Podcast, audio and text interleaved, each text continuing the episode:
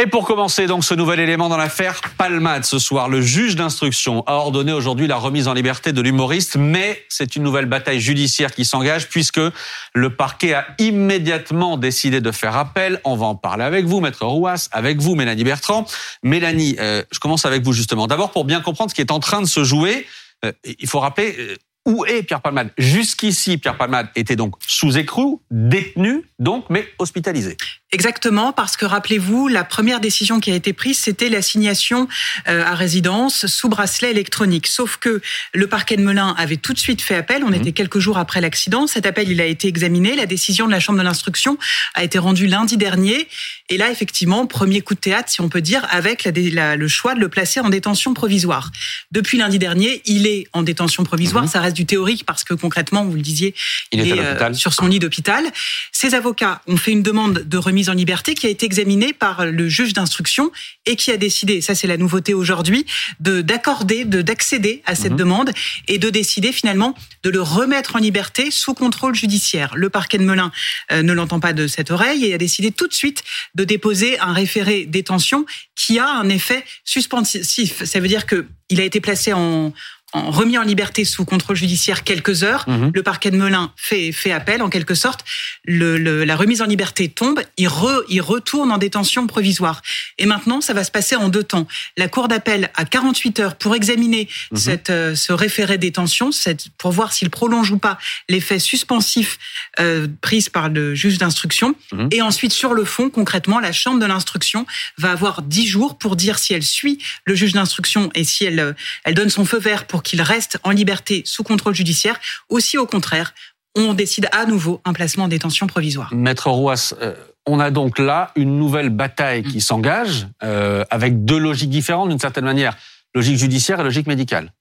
Alors, je ne pense pas. Je pense que l'on a en fait euh, les, avocats de Pierre Palmade mmh ont saisi le, ont, déposé une demande de mise en liberté, mais sur le fondement de l'article 144 du Code de procédure pénale, c'est-à-dire le fameux article qui prévoit les critères du mmh. placement en détention. Donc ces critères, c'est notamment le risque des récidives, qui était un des critères fondamentaux euh, qui mmh. avait été retenu euh, pour l'assigner à résidence ou pour le placer en détention. Et donc ils ont étayé leur demande par des éléments factuels, en l'occurrence l'état euh, de santé, l'hospitalisation, l'état de santé de Pierre Palmade. Donc, le juge d'instruction, fort de ses arguments, à la fois juridiques et factuels, a accédé à leur demande. Mhm. Sur ce, le, le, parquet, à nouveau de Melun, puisque le dossier de la Chambre de l'instruction de Paris était revenu chez le juge d'instruction de Melun, le parquet de Melun utilise une procédure du Code de procédure pénale qui s'appelle le référé détention, mhm. qui peut être utilisé dans les quatre heures de l'ordonnance de mise en liberté qui a été rendue par le juge d'instruction.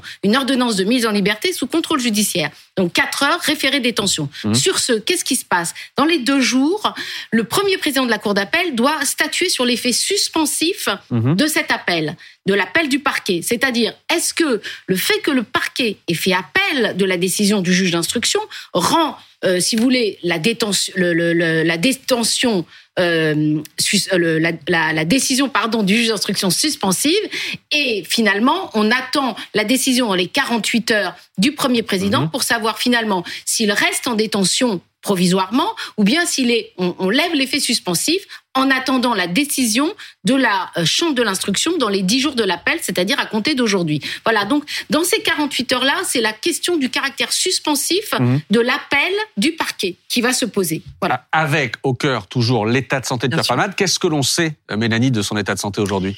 On sait qu'il a fait un, un, AVC il y a une dizaine de jours, qu'il a été transféré euh, ce week-end, d'après nos informations, dans un hôpital au Plessis-Robinson pour visiblement subir une nouvelle opération dont on ne connaît pas évidemment Mmh. les, contours précis, mais son état de santé, évidemment, est mauvais concrètement, c'est pas quelqu'un qui a pu euh, mmh. recouvrer la liberté euh, à un moment ou un autre depuis ce terrible accident euh, le 10 février dernier où il conduisait sous l'emprise de cocaïne, où il a été mis en examen pour blessure et homicide involontaire. Il n'a jamais, il n'a jamais retrouvé la liberté. Il est toujours resté à l'intérieur d'un sous surveillance médicale et, plus que ça.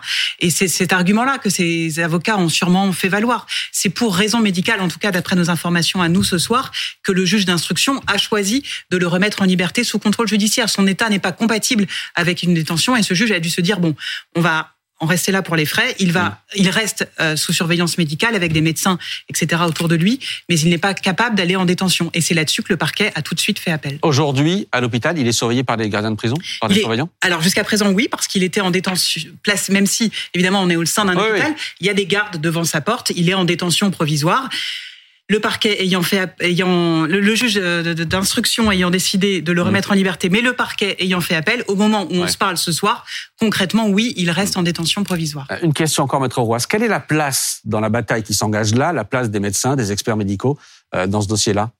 Alors encore une fois, euh, c'est vrai que les arguments invoqués par les avocats de Pierre Palmade sont des arguments d'ordre euh, médicaux. Mhm. Mais en, en, réalité, il y a l'aspect juridique qui est fondamental parce que le juge d'instruction pour moi, lorsqu'il remet en liberté sous contrôle judiciaire mhm. euh, Pierre Palmade, il tient compte bien entendu de l'aspect médical, mais il tient compte surtout des dispositions du code. Oui, dont on parlait. Donc, ce, Les risques de réitération du, voilà. Du, Donc en réalité, euh, quand on va retourner devant la chambre de l'instruction, qu'est-ce que, euh, on va à nouveau avancer les mêmes arguments, c'est-à-dire l'article 144. Les, est-ce que finalement ce, son, son, sa situation nécessite véritablement un placement en détention ou bien un placement sous une remise en liberté sous contrôle judiciaire suffit pour qu'il soit à la disposition de la justice, parce mmh. que toute la question est là. parce qu'on rappelle que le principe c'est la liberté, l'exception c'est la détention. Dans quel cas on place en détention? Il y a les fameux motifs, les six motifs de l'article 144. Donc c'est ça qui est évoqué. Après, vous savez, quand on plaide une demande de mise en liberté, on plaide en droit et on plaide en fait.